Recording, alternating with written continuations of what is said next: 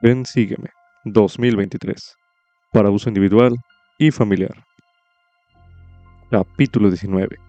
Lucas, capítulos del 12 al 17 y Juan, capítulo 11. Lección asignada del 1 al 7 de mayo de 2023, titulado Alegraos conmigo, porque he hallado mi oveja que se había perdido. Durante su lectura de Lucas, los capítulos del 12 al 17, y Juan, capítulo 11, en esta reseña, busque con espíritu de oración lo que el Padre Celestial desea que sepa y haga usted.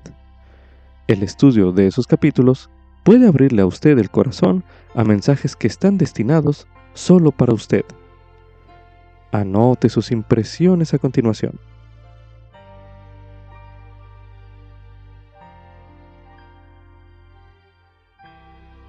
En la mayoría de las situaciones, tener 99 de cada 100 se consideraría algo excelente. Pero no es así cuando se trata de los amados hijos de Dios. En este caso, una sola alma que falte merece que se haga una búsqueda exhaustiva y desesperada hasta que se halle, tal como enseñó el Salvador en la parábola de la oveja perdida. Entonces podrá comenzar el regocijo, ya que os digo que así habrá más gozo en el cielo por un pecador que se arrepiente que por 99 justos que no necesitan arrepentimiento. Así dice la escritura en Lucas capítulo 15, el versículo 7. Si aquello pareciera injusto, nos será útil recordar que en verdad no hay nadie que no necesite de arrepentimiento. Todos necesitamos que se nos rescate y todos podemos participar en el rescate y regocijarnos juntos por cada alma que se salve. Como subtítulo. Se me bendice al poner el corazón en las cosas eternas. Esto es correspondiente a Lucas, capítulo 12, así como también los capítulos del 14 al 16. En estos capítulos de Lucas, el Salvador enseña varias parábolas que nos ayudan a elevar nuestra vista más allá de lo de este mundo, en dirección a lo eterno. Algunas de estas parábolas se enumeran a continuación. Al leerlas, se le invita a meditar en las siguientes preguntas. ¿Cómo resumiría el mensaje de cada una de ellas? Y también piense ¿Qué le está diciendo el Señor con esta parábola? A continuación se leerá la parábola del rico insensato. Esto es correspondiente a Lucas capítulo 12, los versículos del 13 al 21, los cuales se leerán a continuación. Y le dijo uno de la multitud, Maestro, Di a mi hermano que divida conmigo la herencia. Mas él le dijo, Hombre, ¿quién me ha puesto como juez o partidor sobre vosotros? Y les dijo, Mirad y guardaos de toda avaricia, porque la vida del hombre no consiste en la abundancia de los bienes que posee. Y les refirió una parábola diciendo, Las tierras de un hombre rico habían producido mucho y él pensaba dentro de sí diciendo, ¿qué haré? Porque no tengo dónde guardar mis frutos. Y dijo, Esto haré. Derribaré mis alfolíes y los edificaré mayores, y allí guardaré todos mis frutos y mis bienes, y diré a mi alma, Alma, muchos bienes tienes almacenados para muchos años. Descansa, come, bebe, diviértete.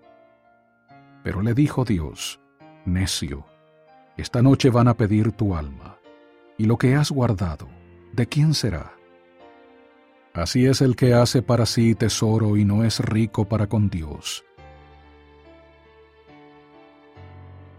Medite a continuación.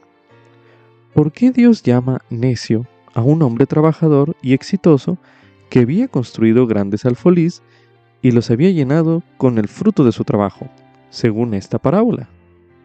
Medite brevemente.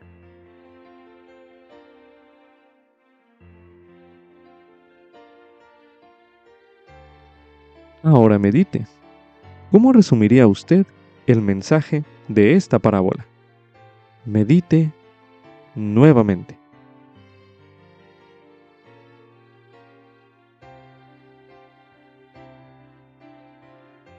Ahora medite. ¿Qué piensa usted que le está diciendo el Señor con este mensaje? Medite brevemente.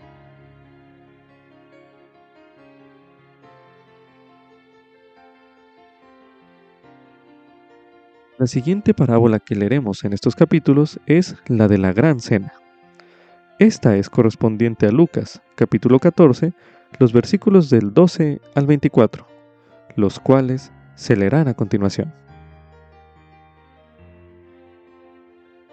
Y dijo también al que le había convidado, Cuando hagas comida o cena, no llames a tus amigos, ni a tus hermanos, ni a tus parientes, ni a tus vecinos ricos, no sea que ellos a su vez te vuelvan a convidar y seas recompensado. Mas cuando hagas banquete, llama a los pobres, a los mancos, a los cojos y a los ciegos, y serás bienaventurado, porque ellos no te pueden retribuir pero te será recompensado en la resurrección de los justos. Y oyendo esto, uno de los que estaban sentados con él a la mesa le dijo, Bienaventurado el que coma pan en el reino de Dios. Entonces Jesús le dijo, Un hombre hizo una gran cena y convidó a muchos. Y a la hora de la cena envió a su siervo a decir a los convidados, Venid, que ya está todo preparado pero todos a una comenzaron a excusarse. El primero le dijo, He comprado una hacienda y necesito ir a verla. Te ruego que me disculpes. Y el otro dijo, He comprado cinco yuntas de bueyes y voy a probarlos. Te ruego que me disculpes.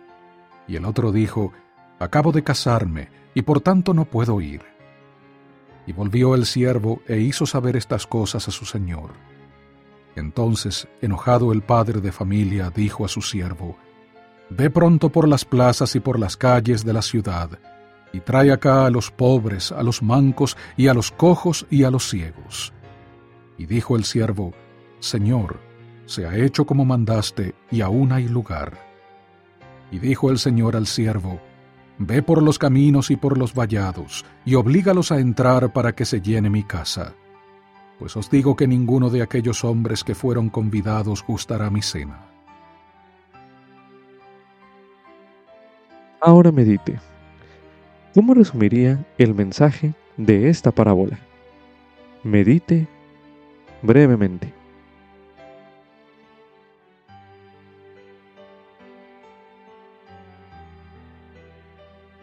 Ahora medite.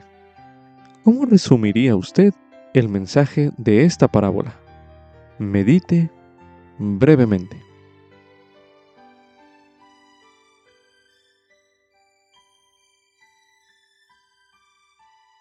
Ahora medite. ¿Qué piensa usted que le está diciendo el Señor con esta parábola? Medite nuevamente.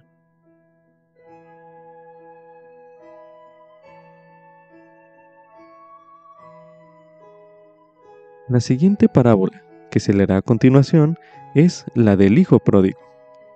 Esta es correspondiente a Lucas, capítulo 15, los versículos del 11 al 32, los cuales se leerán a continuación. También dijo, un hombre tenía dos hijos, y el menor de ellos dijo a su padre, Padre, dame la parte de los bienes que me corresponde y les repartió los bienes. Y no muchos días después, juntándolo todo, el hijo menor se fue lejos a una provincia apartada, y allí desperdició sus bienes viviendo perdidamente. Y cuando todo lo hubo malgastado, vino una gran hambre en aquella provincia y comenzó a pasar necesidad. Entonces fue y se acercó a uno de los ciudadanos de aquella tierra, el que le envió a su hacienda para que apacentase cerdos. Y deseaba llenar su vientre con las algarrobas que comían los cerdos, pero nadie se las daba. Y volviendo en sí, dijo, ¿Cuántos jornaleros en casa de mi padre tienen abundancia de pan, y yo aquí perezco de hambre? Me levantaré e iré a mi padre y le diré, Padre, he pecado contra el cielo y contra ti, ya no soy digno de ser llamado tu hijo, hazme como a uno de tus jornaleros. Entonces se levantó y fue a su padre. Y cuando aún estaba lejos, lo vio su padre, y fue movido a misericordia, y corrió, y se echó sobre su cuello y le besó. Y el hijo le dijo, Padre, he pecado contra el cielo y contra ti, y ya no soy digno de ser llamado tu hijo. Pero el padre dijo a sus siervos, Sacad la mejor ropa y vestidle, y poned un anillo en su mano y sandalias en sus pies, y traed el becerro gordo y matadlo, y comamos y hagamos fiesta, porque este mi hijo muerto era y ha revivido, se había perdido y ha sido hallado. Y comenzaron a regocijarse. Y su hijo mayor estaba en el campo, y cuando vino y llegó cerca de la casa, oyó la música y las danzas, y llamando a uno de los criados le preguntó qué era aquello. Y el criado le dijo, Tu hermano ha venido, y tu padre ha hecho matar el becerro gordo por haberle recibido sano y salvo. Entonces se enojó y no quería entrar. Salió por tanto su padre y le rogaba que entrase. Pero él respondiendo dijo al padre, He aquí tantos años hace que te sirvo, no habiéndote desobedecido jamás, y nunca me has dado ni un cabrito para alegrarme con mis amigos. Pero cuando vino este tu hijo, que ha consumido tus bienes con rameras, has hecho matar para él el becerro gordo. Él entonces le dijo, Hijo, tú siempre estás conmigo, y todas mis cosas son tuyas pero era menester hacer fiesta y regocijarnos, porque este tu hermano muerto era y ha revivido, se había perdido y ha sido hallado. Ahora medite. ¿Cómo resumiría usted el mensaje de esta parábola? Medite brevemente.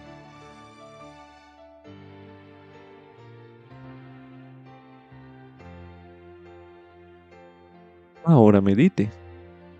¿Qué piensa usted que le está diciendo el Señor con esta parábola? Medite brevemente.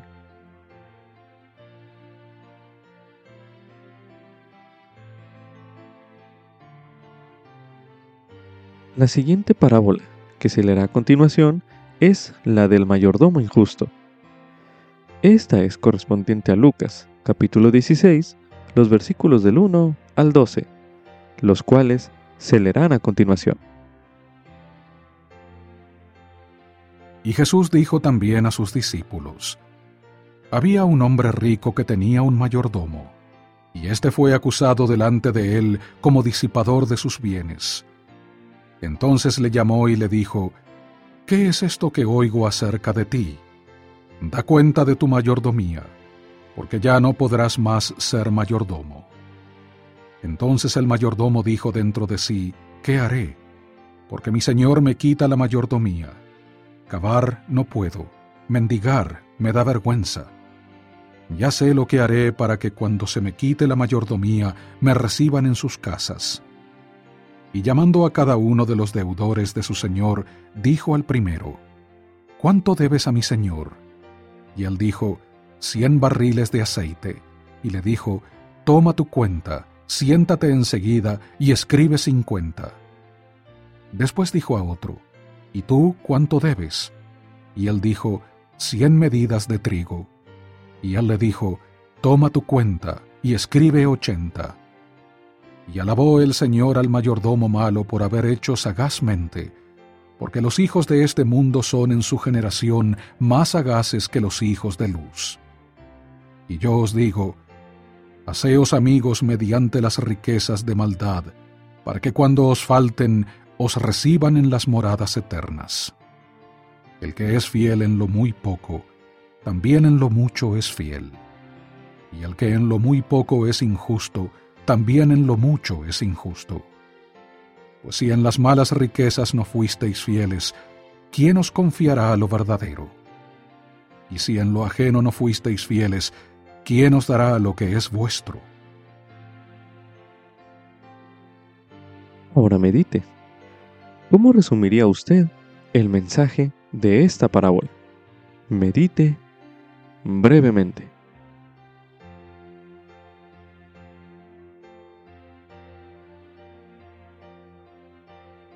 Ahora medite. ¿Qué piensa usted que le está diciendo el Señor con esta parábola? Medite nuevamente.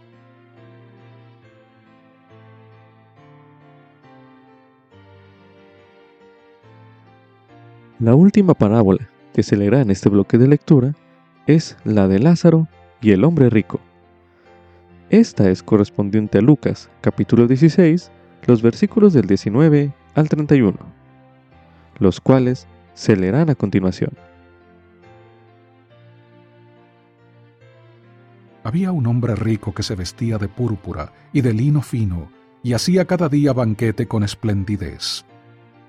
Había también un mendigo llamado Lázaro, que estaba echado a la puerta de aquel lleno de llagas, y deseaba saciarse de las migajas que caían de la mesa del rico.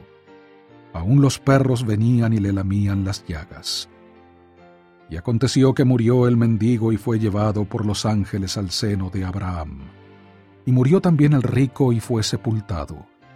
Y en el Hades alzó sus ojos, estando en tormentos, y vio de lejos a Abraham y a Lázaro en su seno.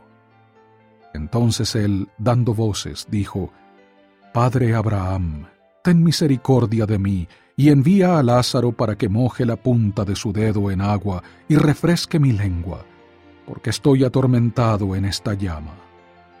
Y le dijo a Abraham, Hijo, acuérdate de que recibiste tus bienes en tu vida, y Lázaro, por su parte, males. Pero ahora éste es consolado aquí, y tú eres atormentado. Y además de todo esto hay un gran abismo entre nosotros y vosotros, de manera que los que quieran pasar de aquí a vosotros no pueden, ni de allá pasar acá. Entonces dijo, Te ruego pues, Padre, que le envíes a la casa de mi Padre, porque tengo cinco hermanos, para que les testifique, a fin de que no vengan ellos también a este lugar de tormento. Y Abraham le dijo, A Moisés y a los profetas tienen, que los oigan a ellos. Él entonces dijo, No, Padre Abraham, pero si alguno va a ellos de entre los muertos, se arrepentirán. Pero Abraham le dijo, Si no oyen a Moisés y a los profetas, tampoco se persuadirán, aunque alguno se levante de entre los muertos. Ahora medite. ¿Cómo resumiría usted el mensaje de esta parábola? Medite brevemente.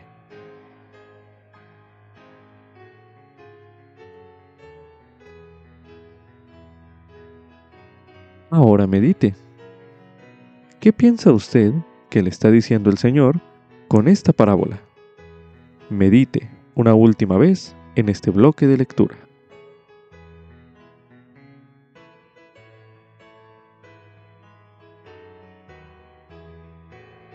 continuación se leerá Mateo capítulo 6, los versículos del 19 al 34, que dicen lo siguiente.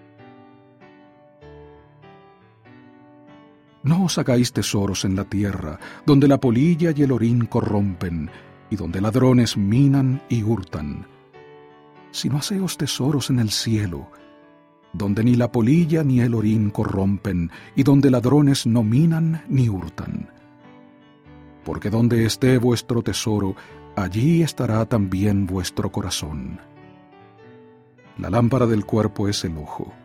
Así que, si tu ojo es sincero, todo tu cuerpo estará lleno de luz. Mas si tu ojo es malo, todo tu cuerpo será tenebroso. Así que si la luz que hay en ti es tinieblas, cuán grandes no serán esas tinieblas. Ninguno puede servir a dos señores, porque o aborrecerá al uno y amará al otro, o se apegará al uno y menospreciará al otro. No podéis servir a Dios y a las riquezas. Por tanto os digo, no os afanéis por vuestra vida, qué habéis de comer o qué habéis de beber, ni por vuestro cuerpo, qué habéis de vestir. ¿No es la vida más que el alimento y el cuerpo más que el vestido? Mirad a las aves del cielo, que no siembran, ni ciegan, ni juntan en alfolíes, y vuestro Padre Celestial las alimenta. ¿No sois vosotros mucho mejores que ellas? Mas, ¿quién de vosotros podrá, afanándose, añadir a su estatura un codo? Y por el vestido, ¿por qué os afanáis? Considerad los lirios del campo, cómo crecen. No trabajan ni hilan, mas os digo que ni aun Salomón con toda su gloria se vistió como uno de ellos.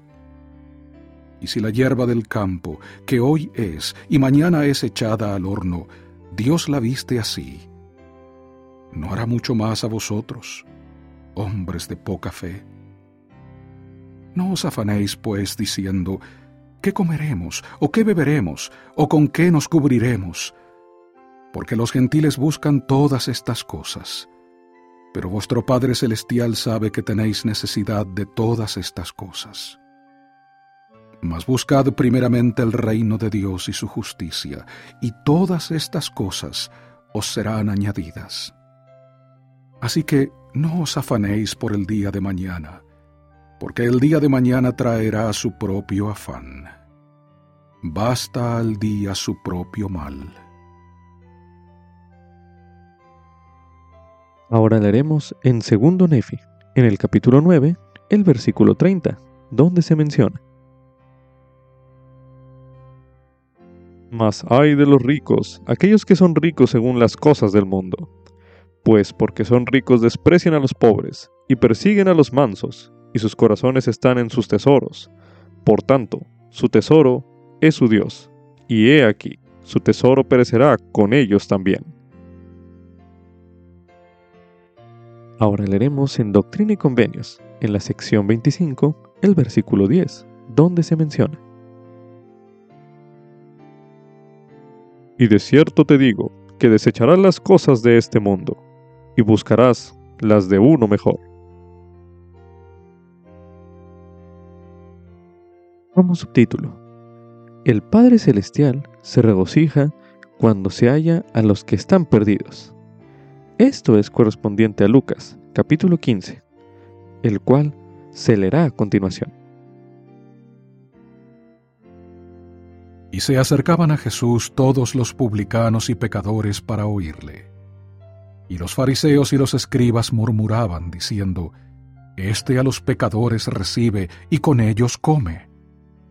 Y él les relató esta parábola diciendo, ¿Qué hombre de vosotros, si tiene cien ovejas y se le pierde una de ellas, no deja las noventa y nueve en el desierto y va tras la que se le perdió hasta que la haya? Y al encontrarla, la pone sobre sus hombros gozoso.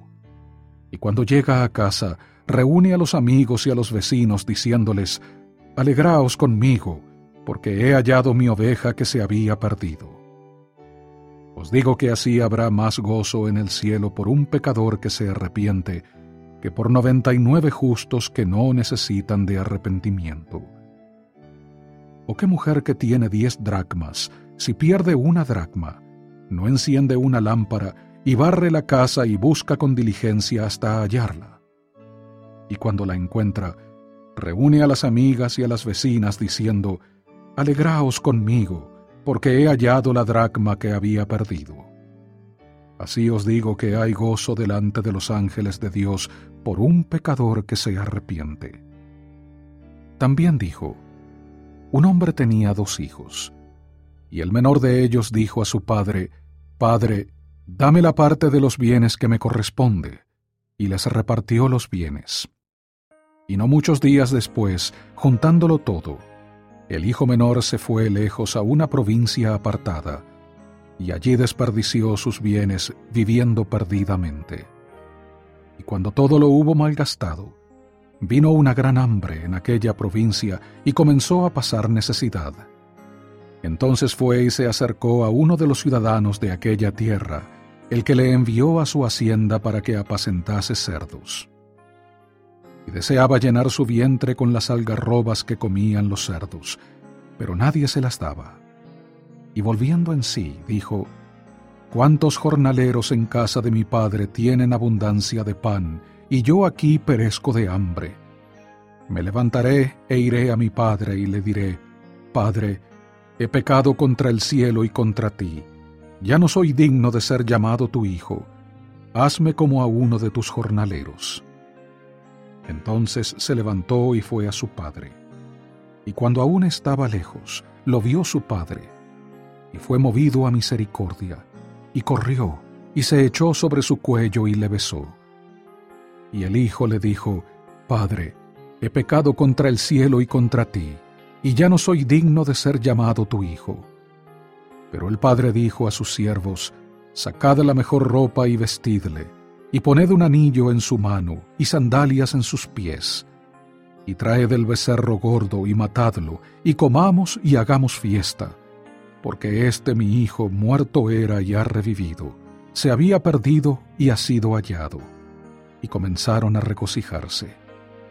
Y su hijo mayor estaba en el campo, y cuando vino y llegó cerca de la casa, oyó la música y las danzas, y llamando a uno de los criados le preguntó qué era aquello.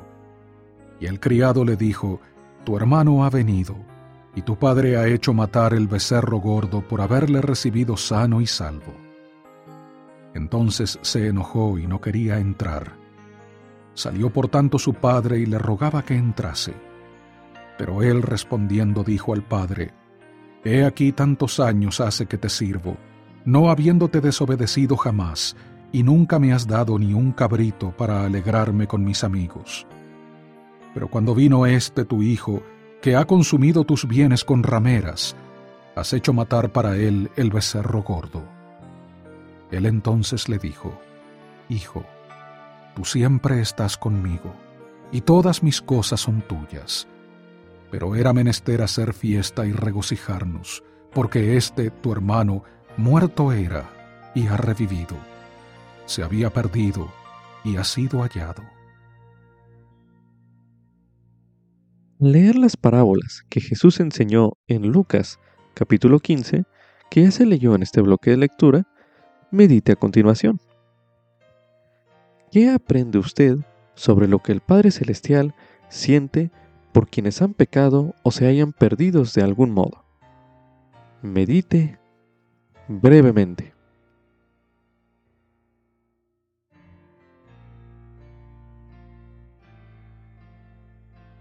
Ahora medite. ¿Cómo deberían sentirse los líderes espirituales o cualquiera de nosotros en cuanto a ellos? Medite nuevamente.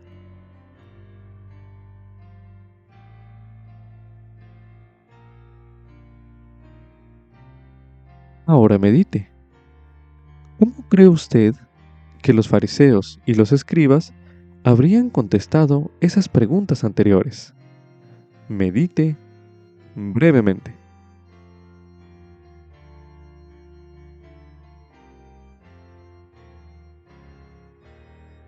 La respuesta de Jesús a esas preguntas se encuentra en tres parábolas que se encuentran registradas en Lucas, capítulo 15, las cuales ya se leyeron en este bloque de lectura. Al leer acerca de ellas, piense en lo que Jesús enseñaba a los escribas y fariseos mediante esas parábolas. Medite brevemente.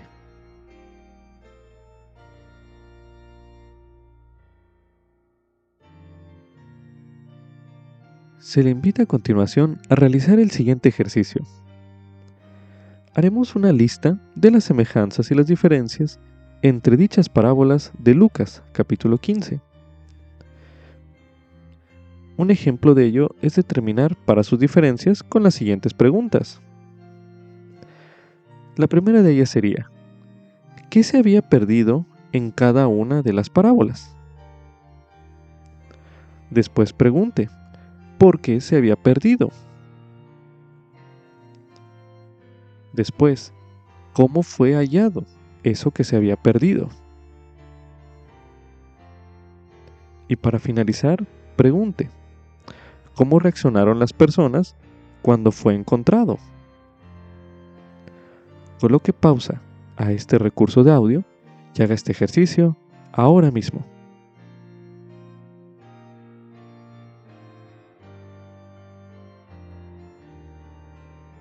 Ahora medite. Basado en estas parábolas, ¿qué mensajes dio Jesús a aquellos que se encontraban perdidos, incluso quienes no pensaban que lo estaban? Medite brevemente.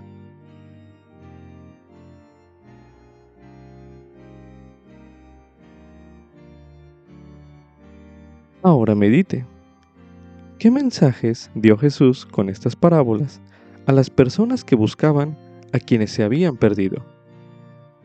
Medite una última vez en este bloque de lectura.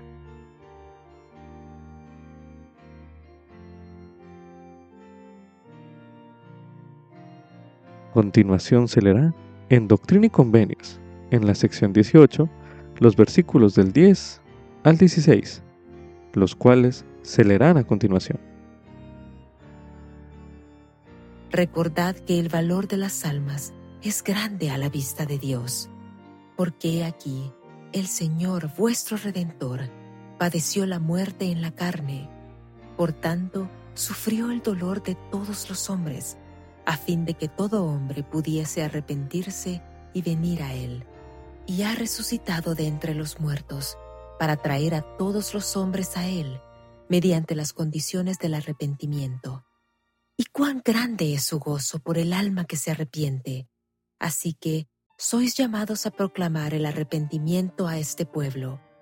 Y si acontece que trabajáis todos vuestros días proclamando el arrepentimiento a este pueblo, y me traéis aun cuando fuere una sola alma, cuán grande será vuestro gozo con ella en el reino de mi Padre.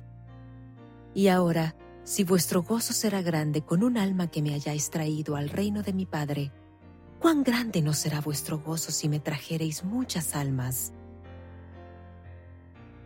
También se recomienda estudiar el mensaje El otro hijo pródigo por el elder Jeffrey R del Quórum de los Doce Apóstoles, mensaje pronunciado en la Conferencia General de abril de 2002, el cual escucharemos a continuación.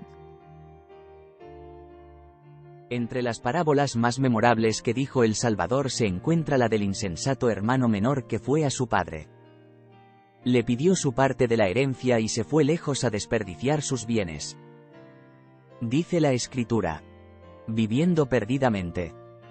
Tanto su dinero como sus amigos desaparecieron mucho antes de lo que pudo imaginar, siempre ocurre así.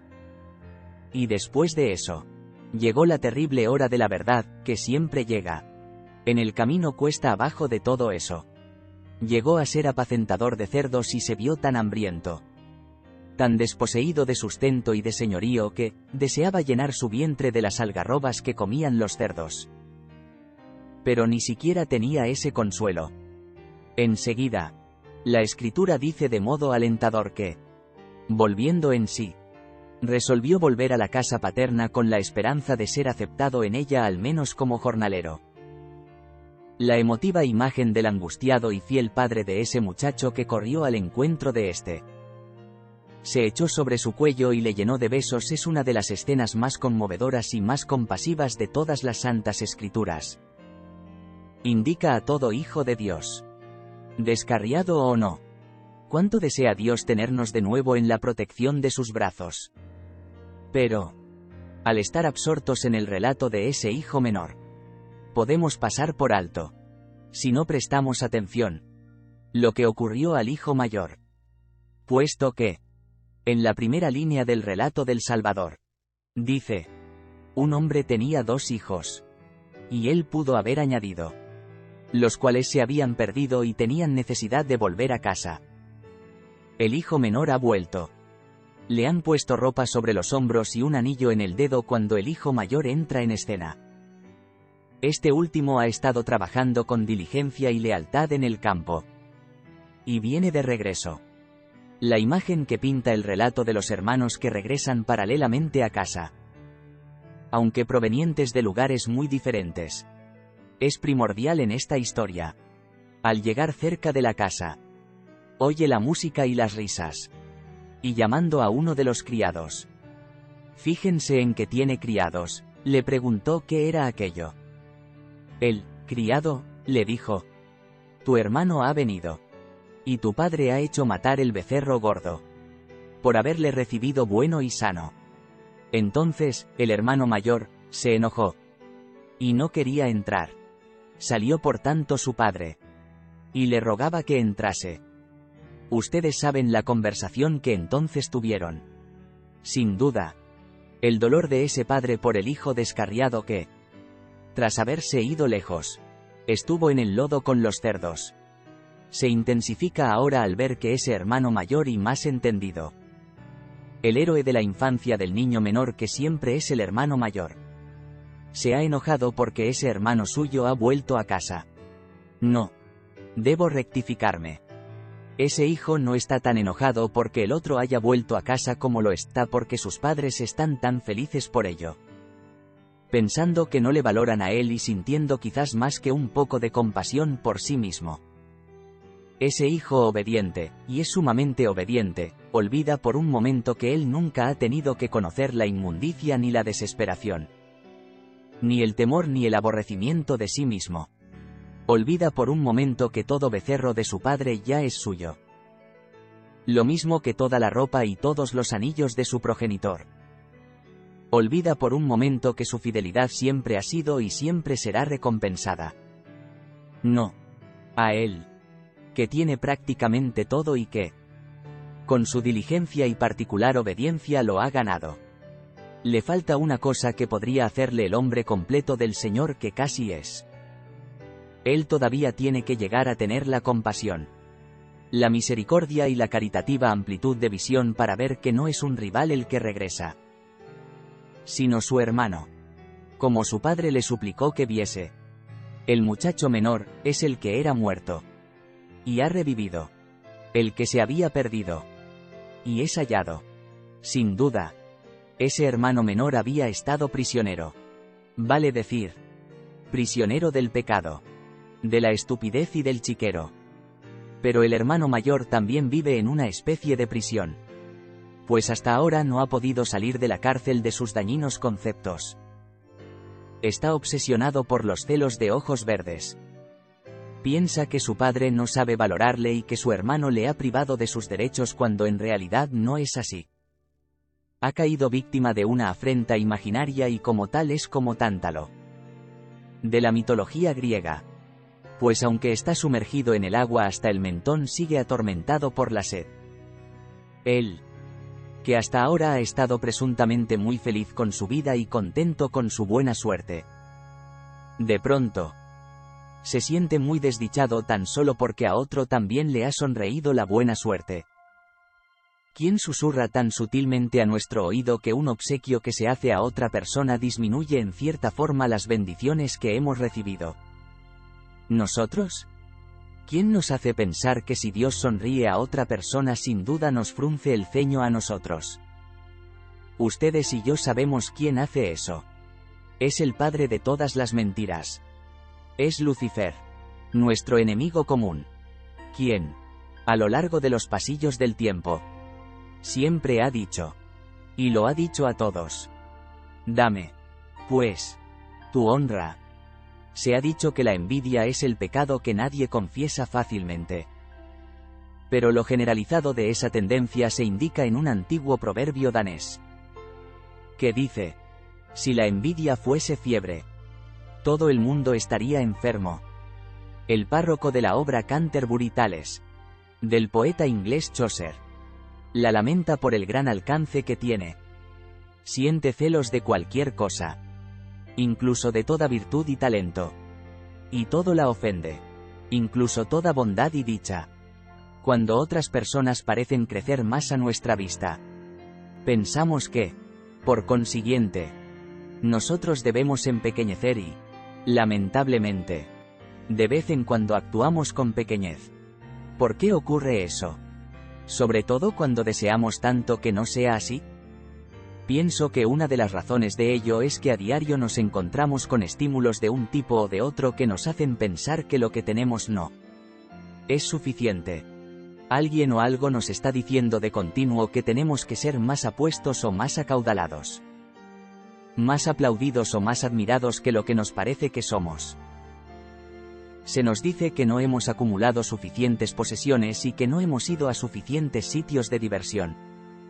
Se nos bombardea con el mensaje de que se nos ha pesado en la balanza del mundo y que hemos sido hallados faltos. Algunos días es como si nos hubiesen encerrado bajo llave en un cubículo del vasto y espacioso edificio donde lo único que se ve en la televisión es una telenovela interminable titulada Vanas Ilusiones. Pero Dios no actúa de ese modo. El padre del relato no atormenta a sus hijos. No los compara sin piedad con sus semejantes. Ni siquiera compara al uno con el otro. Sus expresiones de compasión hacia uno no requieren que retire ni que niegue su amor al otro.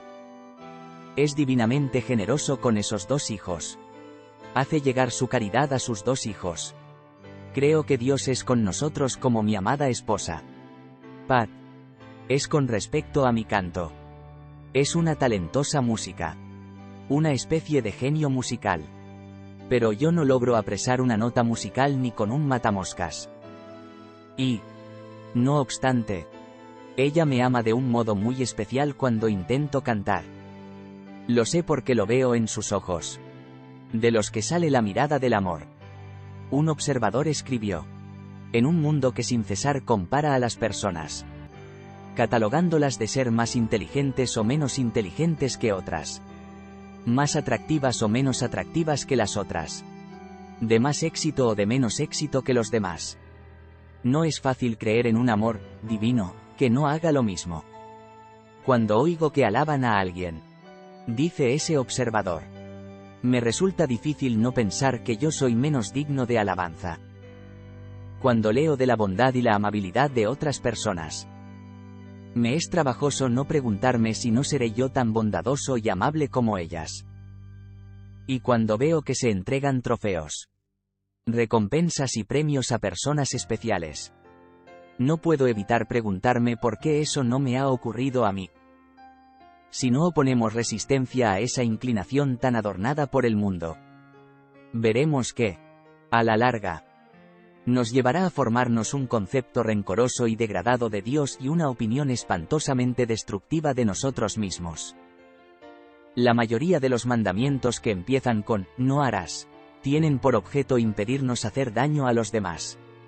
Pero estoy convencido de que el mandamiento de no codiciar tiene por objeto impedirnos hacernos daño a nosotros mismos. ¿Cómo podemos superar esa tendencia tan común en casi todos? En primer lugar, podemos hacer lo que hicieron esos dos hijos y emprender el camino de regreso al Padre. Debemos hacerlo con toda la presteza y toda la humildad que podamos reunir.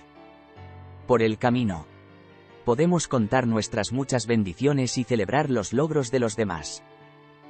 Lo mejor de todo es que podemos servir a nuestros semejantes.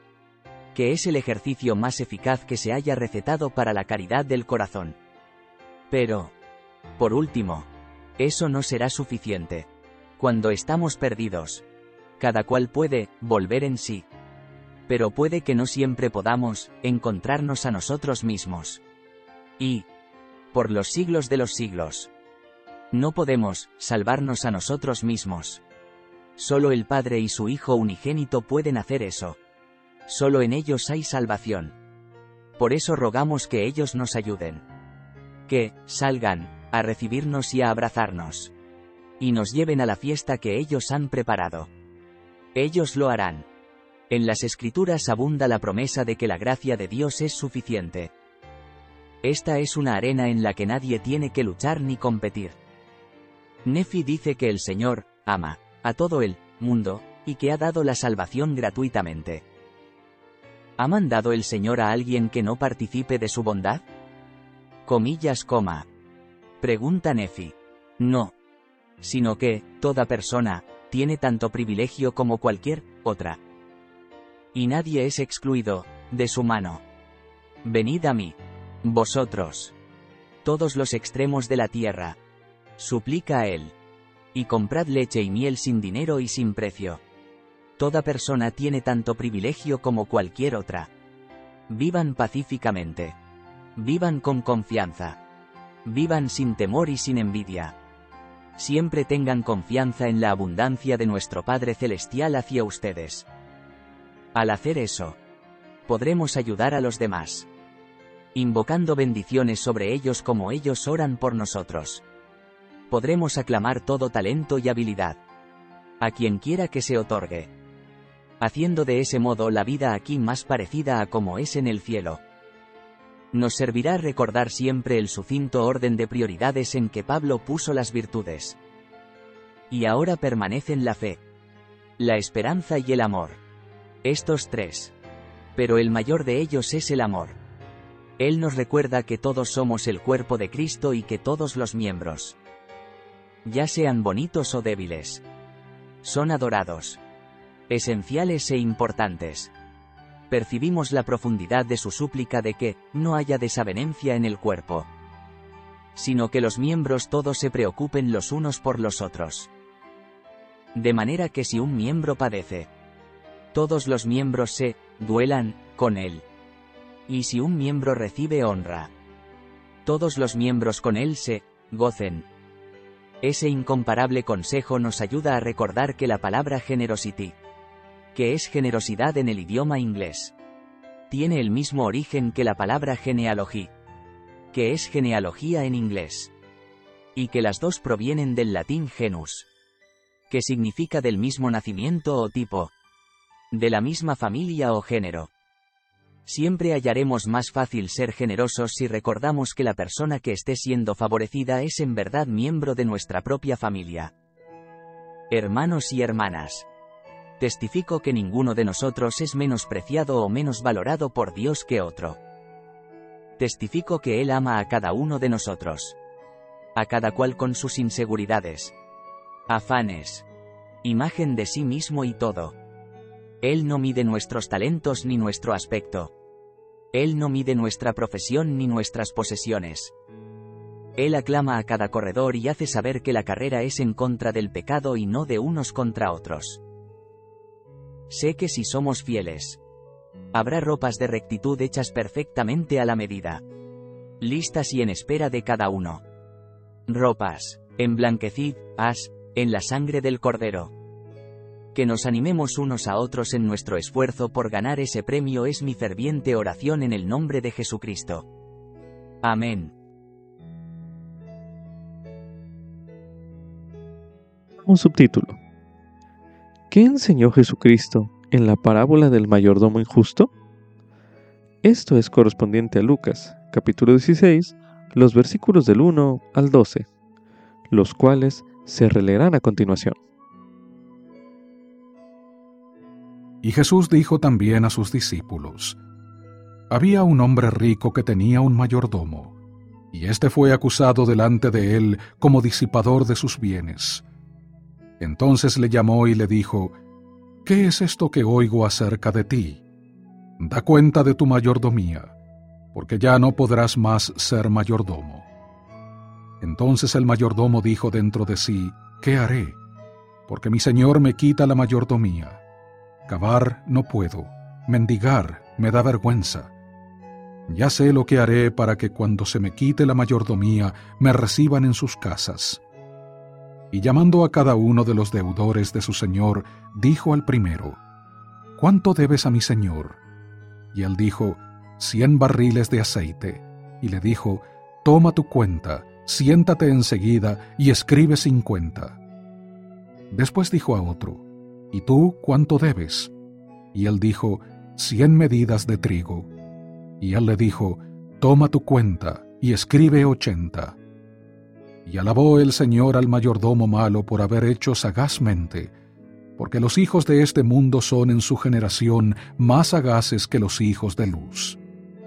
Y yo os digo, haceos amigos mediante las riquezas de maldad, para que cuando os falten os reciban en las moradas eternas. El que es fiel en lo muy poco, también en lo mucho es fiel. Y el que en lo muy poco es injusto, también en lo mucho es injusto. Pues si en las malas riquezas no fuisteis fieles, ¿quién os confiará a lo verdadero? Y si en lo ajeno no fuisteis fieles, ¿quién os dará lo que es vuestro? Lelder James E. Talmash, del Quórum de los Dos Apóstoles, explicó una de las lecciones que podemos aprender de esa parábola. Él dijo lo siguiente. Sean diligentes, porque pronto pasará el día en que puedan usar sus riquezas terrenales. Aprendan aún de las personas fraudulentas y malvadas, pues si tienen la sagacidad suficiente para proveerse de lo necesario para el único futuro que conocen, cuánto más deben ustedes, que creen en un futuro eterno, prevenirse para él. Si no han aprendido a ser sabios y prudentes en el uso de las riquezas injustas, ¿cómo se les pueden confiar las riquezas más duraderas? Este es un fragmento del capítulo 27 del libro Jesús el Cristo, disponible desde la aplicación de Biblioteca del Evangelio. Medite a continuación. ¿Qué otras lecciones encuentra usted en esta parábola? Medite brevemente.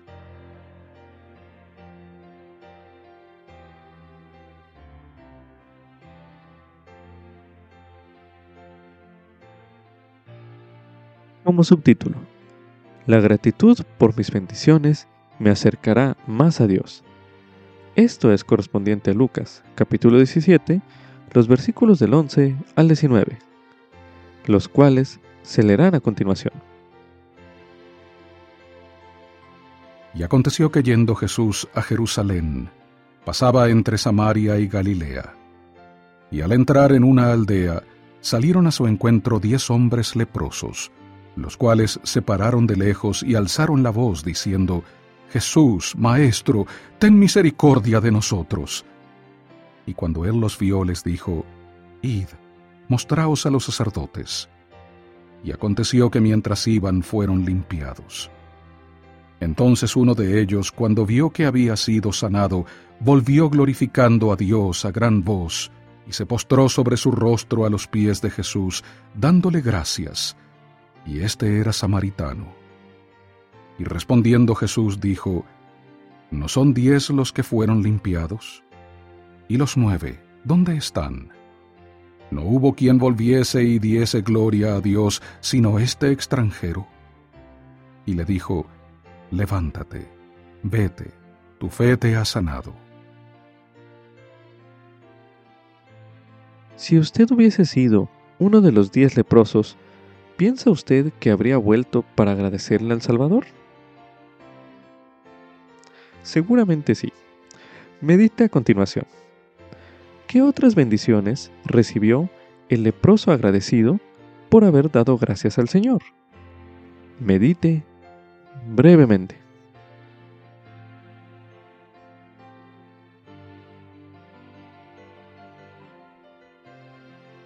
Asimismo, usted también puede reflexionar sobre las palabras del Salvador al decirle al leproso, tu fe te ha sanado. Medite a continuación. ¿Qué cree que hayan significado esas palabras del Salvador? Medite brevemente.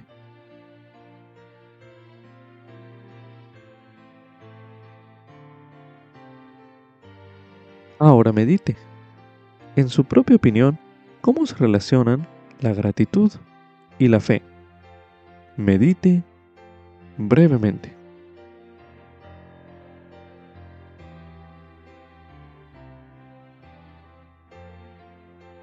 Ahora medite. ¿En qué forma nos ayudan ambas, es decir, la gratitud y la fe, a ser sanados? Medite una última vez en este bloque de lectura.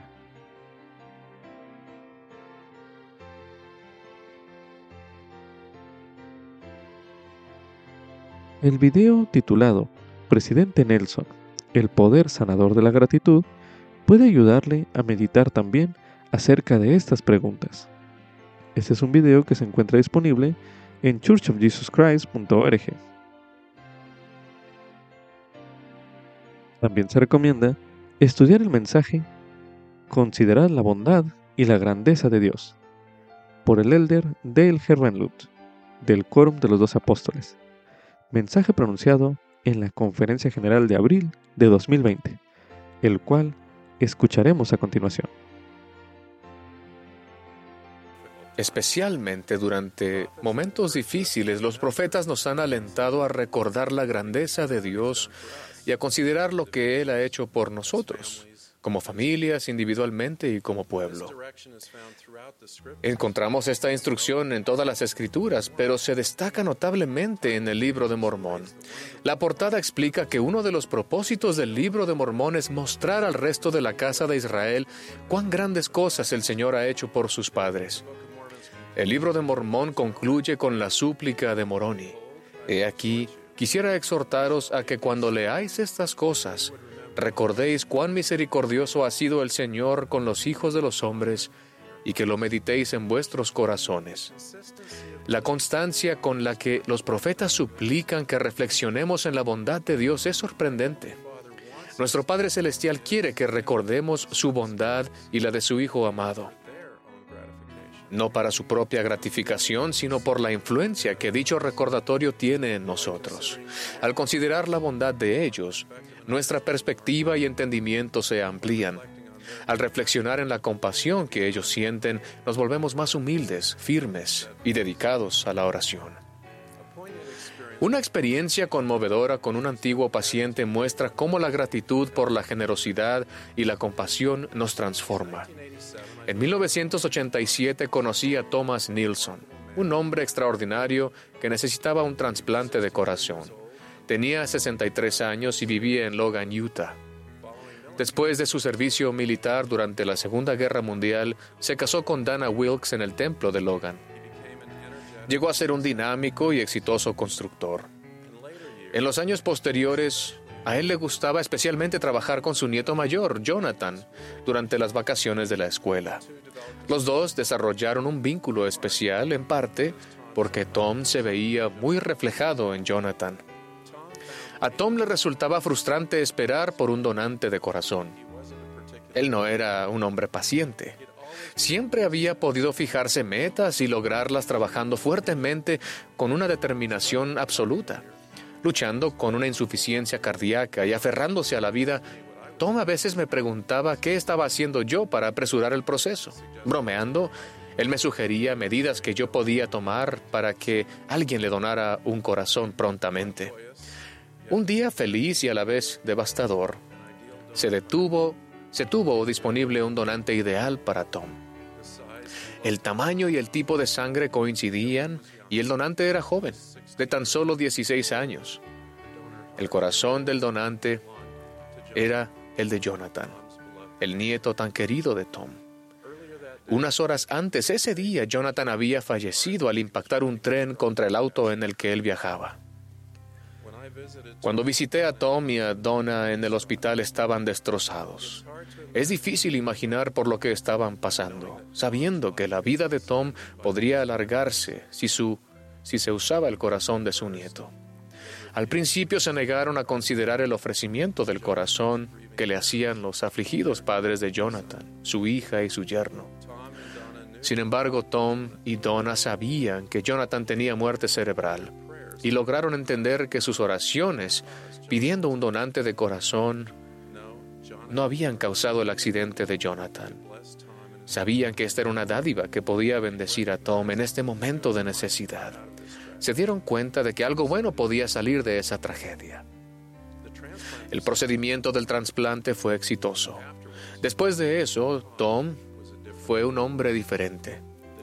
El cambio fue más allá de una mejora en su salud o incluso de sentir gratitud. Él me dijo que todas las mañanas reflexionaba sobre Jonathan, sobre su hija y su yerno, sobre la dádiva que él había recibido y lo que esa dádiva había implicado. Aun cuando seguía dando muestras de su buen humor, yo observaba que Tom era más solemne, más considerado y bondadoso de corazón. Tom vivió unos 13 años más después del trasplante, años que de otra manera no habría tenido. Su obituario decía que esos años le permitieron bendecir con generosidad y amor la vida de su familia y de otras personas, él hizo muchas obras de beneficencia en privado y fue un ejemplo de optimismo y determinación. Al igual que Tom, nosotros hemos recibido dádivas que no podíamos adquirir por nosotros mismos. Dones de nuestro Padre Celestial y de su Hijo, incluyendo la redención por medio del sacrificio expiatorio de Jesucristo. Hemos recibido vida en este mundo.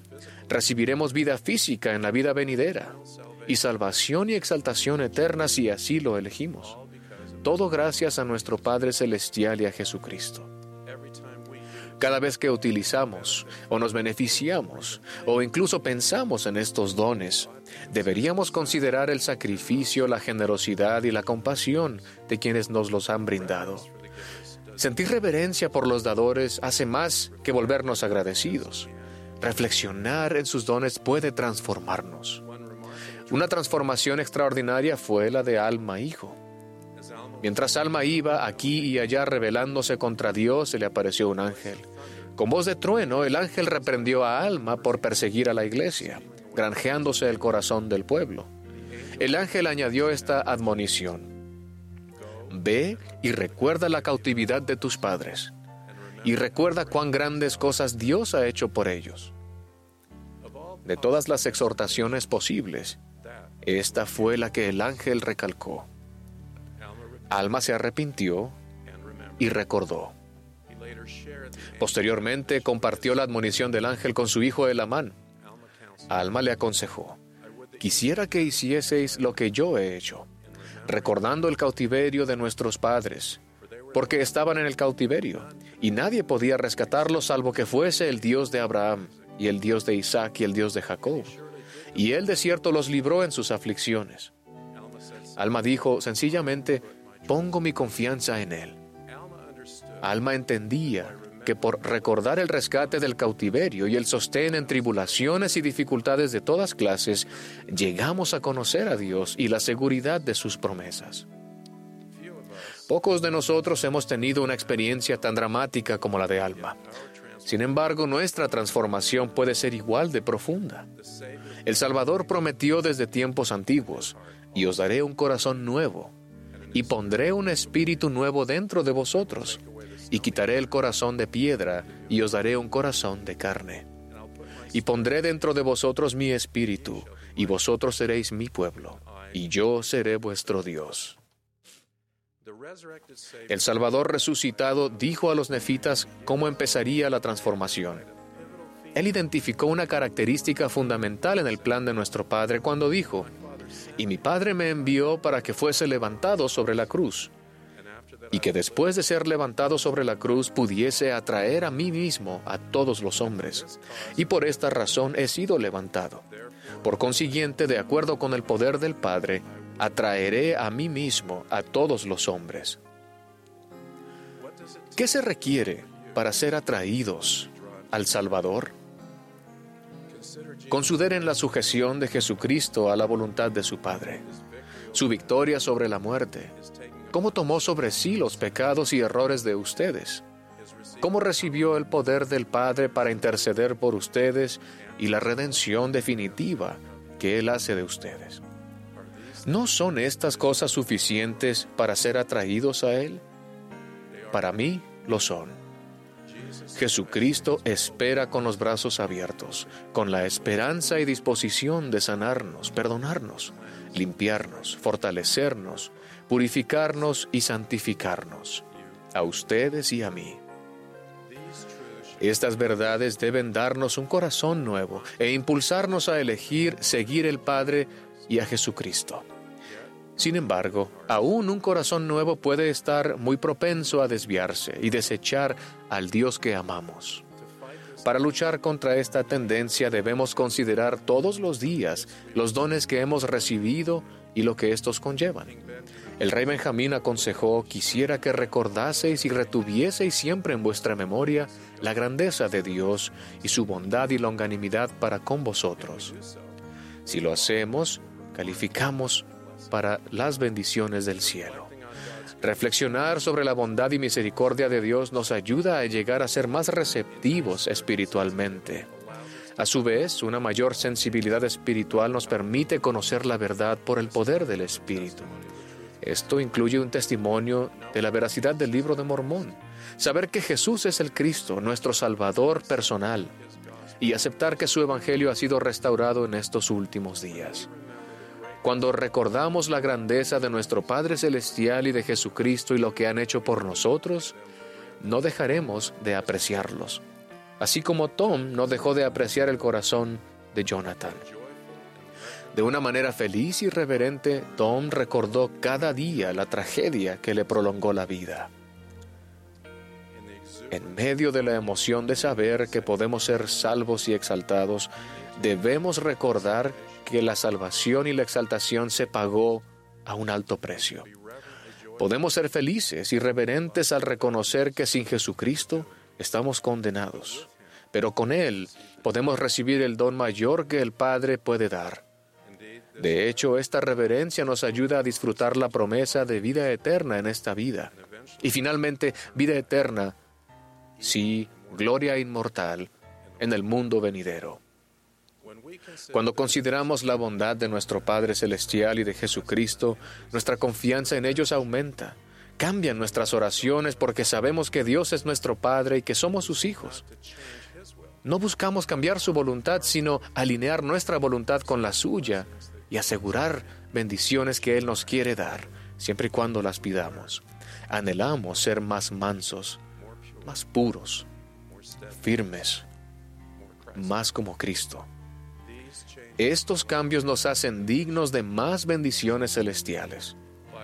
Al reconocer que toda buena cosa viene de Jesucristo, nos comunicaremos más eficazmente con otros en cuanto a nuestra fe.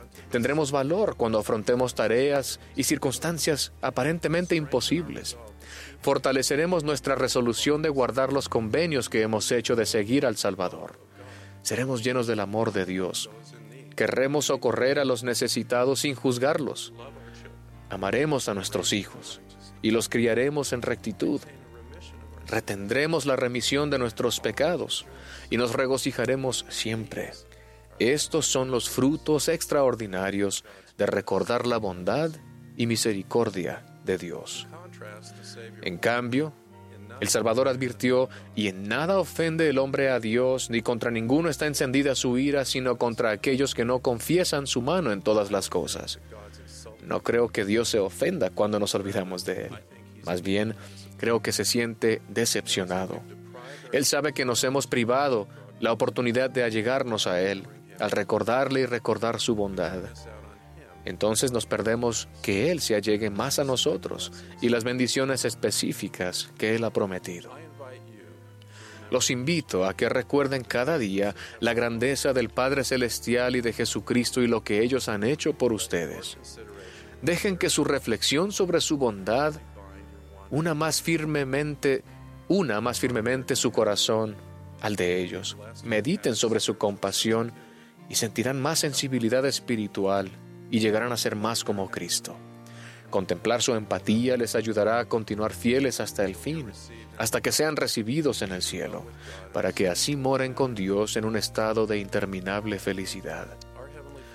Nuestro Padre Celestial, refiriéndose a su Hijo amado, dijo, Escúchalo. A medida que actúen conforme a esas palabras y lo escuchen, Recuerden llenos de gozo y de reverencia que el Salvador ama restaurar lo que ustedes no pueden restaurar, que Él ama sanar heridas que ustedes no pueden sanar, que Él ama reparar lo que ha sido roto irreparablemente, que Él compensa por cualquier injusticia infligida sobre ustedes y que Él ama sanar permanentemente aún los corazones rotos. Al reflexionar sobre los dones de nuestro Padre y de Jesucristo, He llegado a conocer su infinito amor y su compasión incomprensible por todos los hijos del Padre Celestial. Este conocimiento me ha cambiado la vida y los cambiará a ustedes también. En el nombre de Jesucristo. Amén. Subtítulo, Jesucristo es la resurrección y la vida. Esto es correspondiente a Juan, capítulo 11, los versículos del 1 al 46, los cuales se leerán a continuación. Estaba entonces enfermo uno llamado Lázaro, de Betania, la aldea de María y de Marta, su hermana. Y María, cuyo hermano Lázaro estaba enfermo, fue la que ungió al Señor con perfume y enjugó sus pies con sus cabellos. Enviaron pues sus hermanas a decir a Jesús, Señor, He aquí el que amas está enfermo. Y oyéndolo Jesús dijo, Esta enfermedad no es para muerte, sino para la gloria de Dios, para que el Hijo de Dios sea glorificado por ella. Y amaba Jesús a Marta, y a su hermana, y a Lázaro. Cuando oyó pues que estaba enfermo, se quedó dos días más en el lugar donde estaba. Luego, después de esto, dijo a los discípulos, Vamos a Judea otra vez. Le dijeron los discípulos, Rabí, hace poco los judíos procuraban apedrearte, ¿y otra vez vas allá? Respondió Jesús, ¿no tiene el día doce horas? El que anda de día no tropieza, porque ve la luz de este mundo, pero el que anda de noche tropieza, porque no hay luz en él. Dicho esto les dijo después, Nuestro amigo Lázaro duerme, pero voy a despertarle. Dijeron entonces sus discípulos, Señor, si duerme, se recuperará. Pero Jesús hablaba de la muerte de Lázaro, y ellos pensaron que hablaba del reposar del sueño. Entonces Jesús les dijo claramente, Lázaro ha muerto, y me alegro por vosotros de no haber estado allí, para que creáis. Mas vamos a él.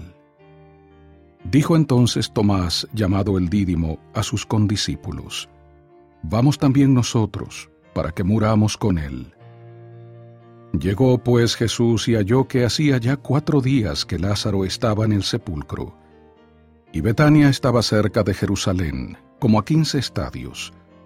Y muchos de los judíos habían venido a Marta y a María para consolarlas por su hermano. Entonces Marta, cuando oyó que Jesús venía, salió a encontrarle, pero María se quedó en casa. Y Marta dijo a Jesús, Señor, si hubieses estado aquí, mi hermano no habría muerto. Mas también sé ahora que todo lo que pidas a Dios, Dios te lo dará. Jesús le dijo, Tu hermano resucitará. Marta le dijo, Yo sé que resucitará en la resurrección, en el día postrero. Le dijo Jesús, Yo soy la resurrección y la vida. El que cree en mí, aunque esté muerto, vivirá. Y todo aquel que vive y cree en mí, no morirá jamás. ¿Crees esto? Le dijo, Sí, Señor, yo he creído que tú eres el Cristo, el Hijo de Dios, que has venido al mundo. Y cuando hubo dicho esto, fue y llamó a su hermana María, diciéndole en secreto, El Maestro está aquí y te llama. Ella cuando lo oyó, se levantó de prisa y fue a él. Jesús aún no había entrado en la aldea, sino que estaba en el lugar donde Marta le había encontrado.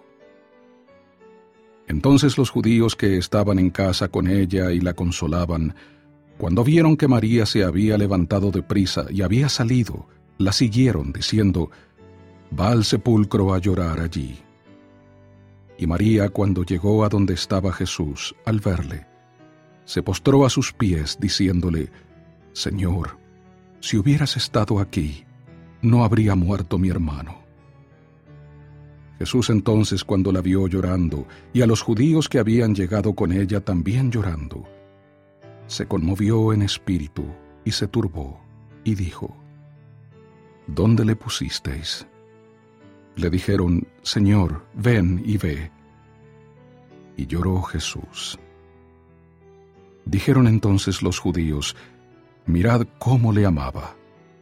Pero algunos de ellos dijeron, ¿No podía éste que abrió los ojos al ciego haber hecho que Lázaro no muriera?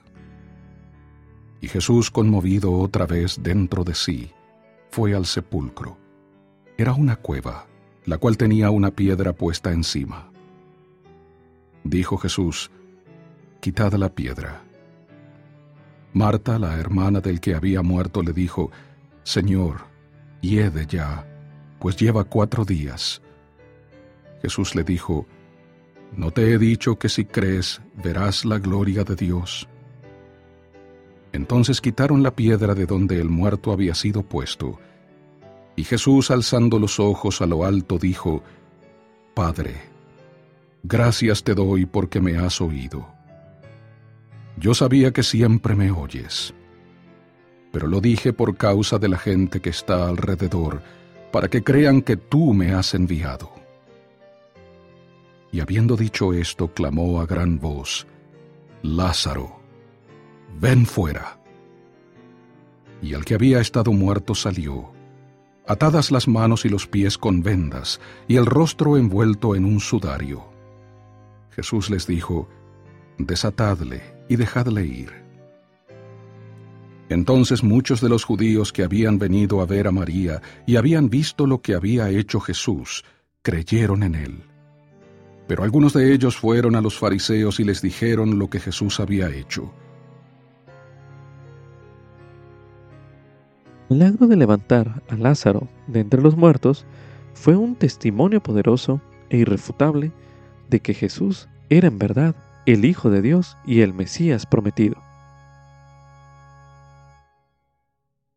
Medite a continuación.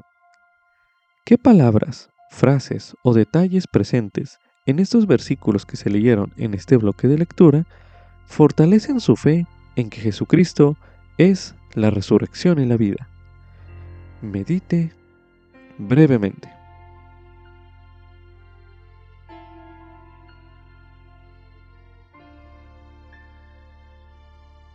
Ahora medite. ¿Qué significa para usted el que Jesús sea la resurrección y la vida? Medite una última vez en este bloque de lectura.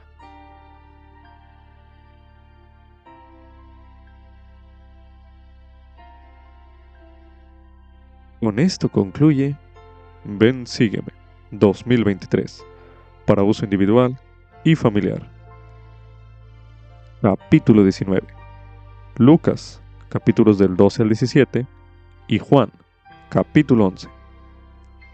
Lección asignada del 1 al 7 de mayo de 2023, titulado Alegraos conmigo, porque he hallado mi oveja que se había perdido.